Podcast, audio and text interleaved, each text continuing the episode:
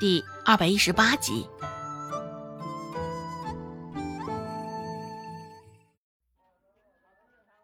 猜测得到了肯定，刘氏脸上的恶意丝毫没有掩饰，指着周芷的鼻子继续说道：“哼，你这丫头在这里干什么呢？这个地方是你能来的吗？想要乘凉也不看看这里是什么地方。”气势汹汹，说话的声音也不算小。很快就惹来了仁惠堂内其他人的注目。周芷软言相劝道：“大伯娘，这里是药铺，不是你家，也不是在大街上，还请你安静些吧。”只是刘氏丝毫不买账，依旧扯着嗓子说道：“你说什么呢？你这死丫头，帮着你奶教训你几句，现在……”倒还好意思来跟我顶嘴了是吧？刘氏还清楚的记得上回那鸡肉的事情，他落的那般凄惨的结局，很大一部分原因也是拜周芷所赐。想到这儿，看向周芷的眼神更为狠厉了。现在正是吃饭的时候，集市上没有什么人。药铺内更是没几个人。刘氏这般尖利的声音响起来，也甚是刺耳。现在也只能听到他的声音，每一个字都甚是清楚的传到药铺内伙计的耳朵里。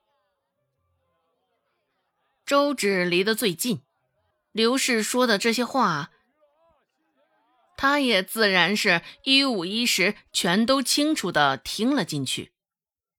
不过，周芷也没有搭理他，甚至连个眼神都懒得给他，直接一扭头，忽视了眼前的刘氏。见状，刘氏心里也是暗藏不爽，指着周芷的鼻子就开始骂道：“哎，你这小丫头，小小年纪就这般不服管教！现在我这个大伯娘说上你两句。”你就开始无法无天了是吧？刘氏说话的时候，俨然带着几分孟婆子的味道，蛮横粗暴，毫不讲理。现在的刘氏，大抵就是日后的孟婆子了。周芷瞧着刘氏那张脸，就觉得他隐隐的在向孟婆子靠近。周芷轻笑了两声，开口说道。大伯娘，你这不分青红皂白的就给我扣罪名的行为，倒也是挺让人觉得耳目一新的啊。一旁的小四也看到了事情的原委，对周芷这个大伯娘的印象也是坏到极点，当然对周芷的同情也是深了一分。小四站出来，想为周芷主持公道，说道。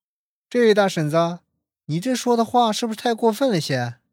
刘氏一个横眼过去，脸上的神色甚是难看，嚣张的说道：“我这教训小丫头呢，跟你有什么关系？轮到你插嘴啊！”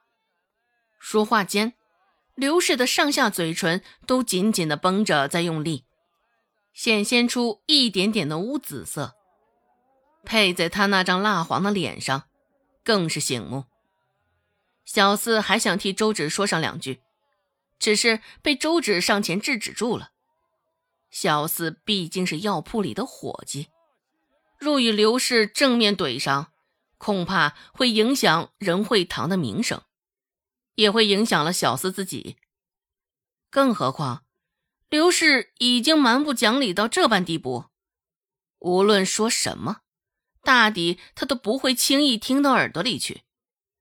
周芷低眉顺眼的问道：“大伯娘，你来这药铺里做什么？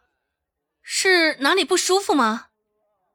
被周芷这么一问，刘氏才想起来他今日所行的目的。死死的护着竹筐中的兔子，刘氏瞪了周芷一眼，说道：“哼，死丫头！”这般目中无人，下回跟你奶讲去。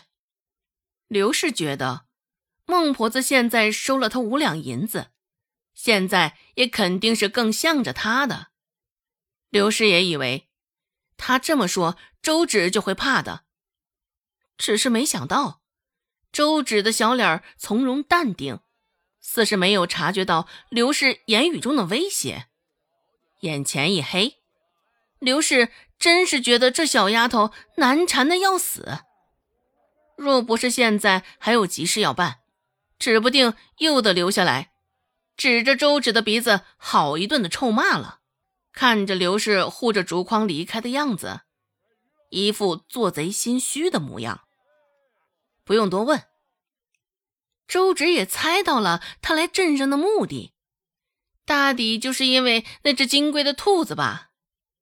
将这活儿揽下来。